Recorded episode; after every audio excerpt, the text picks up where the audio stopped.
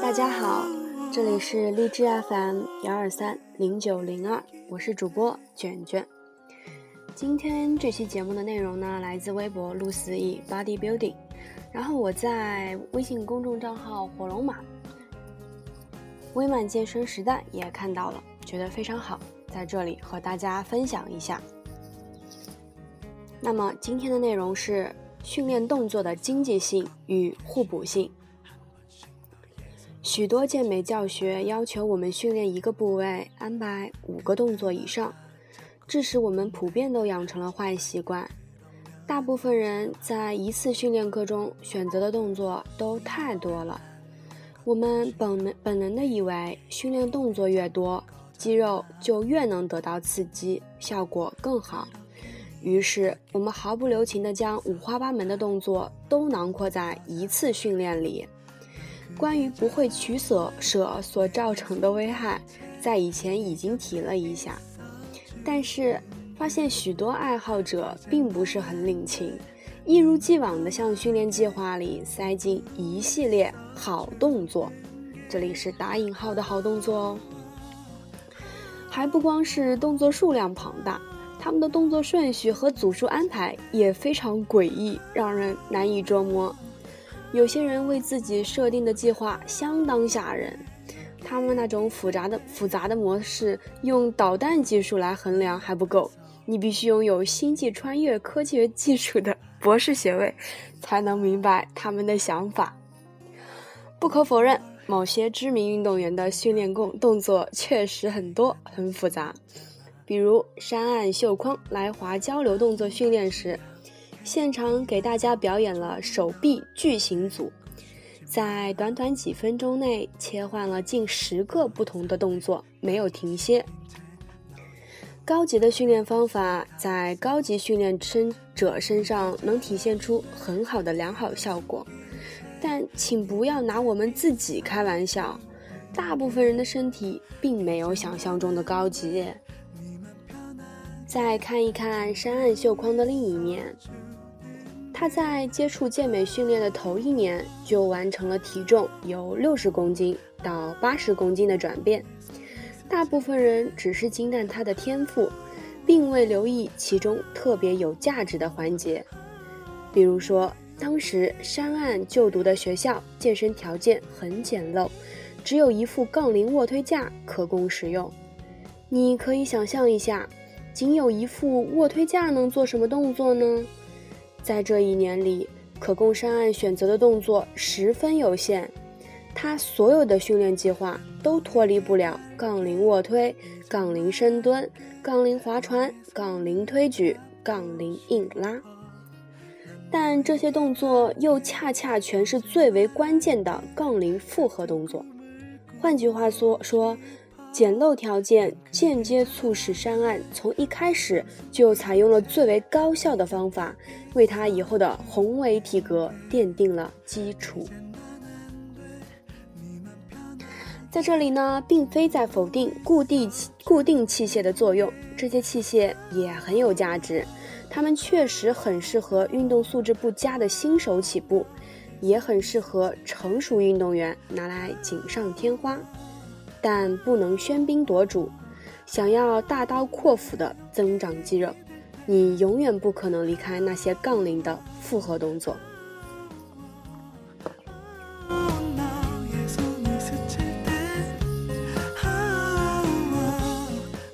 那么，这就引出了动作经济性的问题。如果你明白大部分杠铃复合动作是最为经济高效的选择，而掺杂过多的器械训练和孤立动作只会削弱这种高效，那么你如何安排自己的训练计划呢？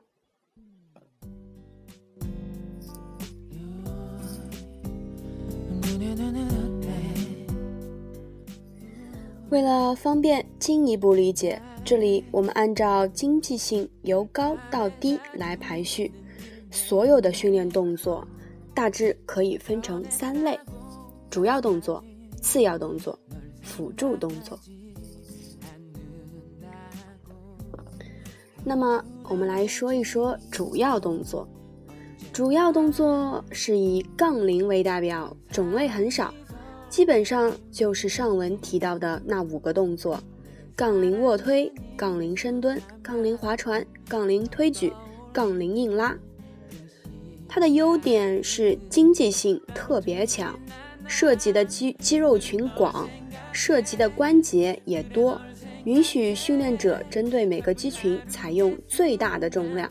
而且能够让肌肉在多平面上都参与运动，或者说迫使肌肉在多平面上发力稳定动作过程。此外，这类动作对神经系统的要求也很高，能够有效提高训练者募集高门槛运动单位的能力。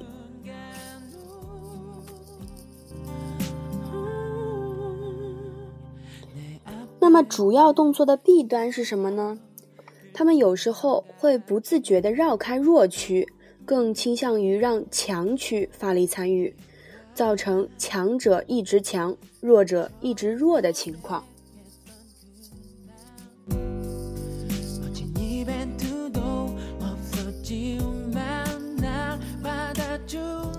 那么我们再来说一说次要动作。次要动作多以哑铃和固定器械为代表，它的优点是能够更加集中地刺激到主要动作中涉及较少的区域，纠正一些不平衡的身体部位。那么次要动作的弊端在于，使用哑铃虽然比杠铃更自由，但有许多哑铃动作很难掌握。而且哑铃动作往往迫使你减轻负重，故经济性比杠铃要稍微稍微差一点。至于固定器械，它们消除了肌肉的多平面作用，动作过程相对简单，降低了对神经系统的要求，某种程度上不那么有利于促进整体发展。所以大部分固定器械的经济性相对比杠铃动作要差很多。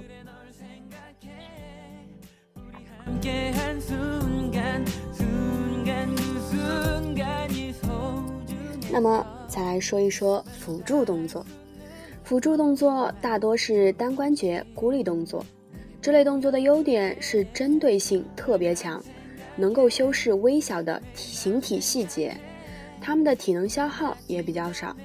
哪怕在肌肉已经很疲劳的情况下，也能够以高质量完成。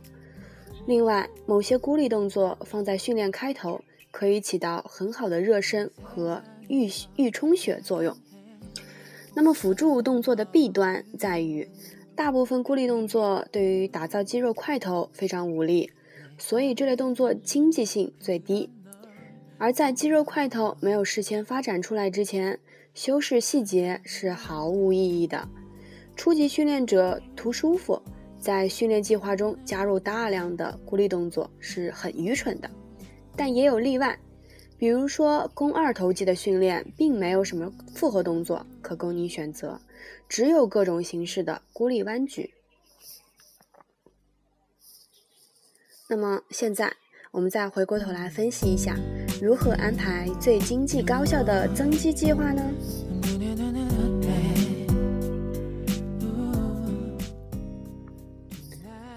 主要动作必须占据你大部分的训练时间，组数分配必须高于次要动作和辅助动作。初级训练者甚至可以考虑像山岸那样剔除掉次要动作和辅助动作，一个部位从头到尾只做关于一个主要动作，专注于将它练透，这也很有效。但是关于这种超级纯粹的训练方法呢，国内也有不少成功的案例。第二点，对于初中级训练者来说，训练量很重要。为了将最有效的动作练至炉火纯青，在常规训练中，主要动作的正式组数不能太低，一般都不要低于五组，并使用 1RM 的百分之七十以上的重量来完成这些正式组。假设你在完成了五组之后，依然感觉血液不断涌向目标肌肉。泵感还能再上一层层层，那么完全没有理由停下来。你或许有能力做十组以上，一切取决于你当天的生理状况。我们的训练本质上是为了制造一系列正确的生理反应，从而开启肌肉生长的阀门。所以，不要完全遵循预定的计划，强制执行预定的参数，有可能会超出你的能力，使你勉强完成过多的次数，也有可能远远没有达到你的极限，害你浪费了一次乘胜追击的准备机会。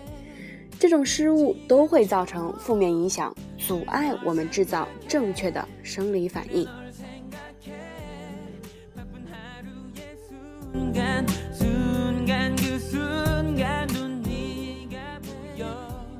那么第三点，反过来，次要动作和辅助动作的组数一定不能太多，因为身体在压力下的恢复能力有限，将你宝贵的恢复能力浪费在这些初级的动作上是很蠢的。如果你在两类动作中花了主主要动作一样的时间，会产生一系列副作用，消磨掉你之前所获得的训练成果。一般来说，次要动作与辅助动作的正式组都设定在二到四组组比较适合。另外，你可以在切换动作的时候先做一到两组简短的适应组，以便找到新动作的感觉。适应组不计入总数组。第四点，尽量按照主次辅的顺序来安排训练。除了某些情况例外，比如说某些人训练背部，一上来就做杠铃划船，很难找到感觉，那么可以考虑将高位下拉或者直臂下压作为第一个动作，训练强度不要太大，让背阔肌预先充血即可。最后一点，训练一个部位最多选择三个动作，并且热身动作和预充血动作。不计入这三个动，一旦超过三个动作呢，就很容易出现水分。这种观点可能会让初中级训练者听起来很难受，因为他们早已经习惯了像高级运动员那样玩各种花样。尤其是一些初级训练者，让他们剔除掉几个动作，就好像要切出几个器官似的，恨不得反过来教育你一顿。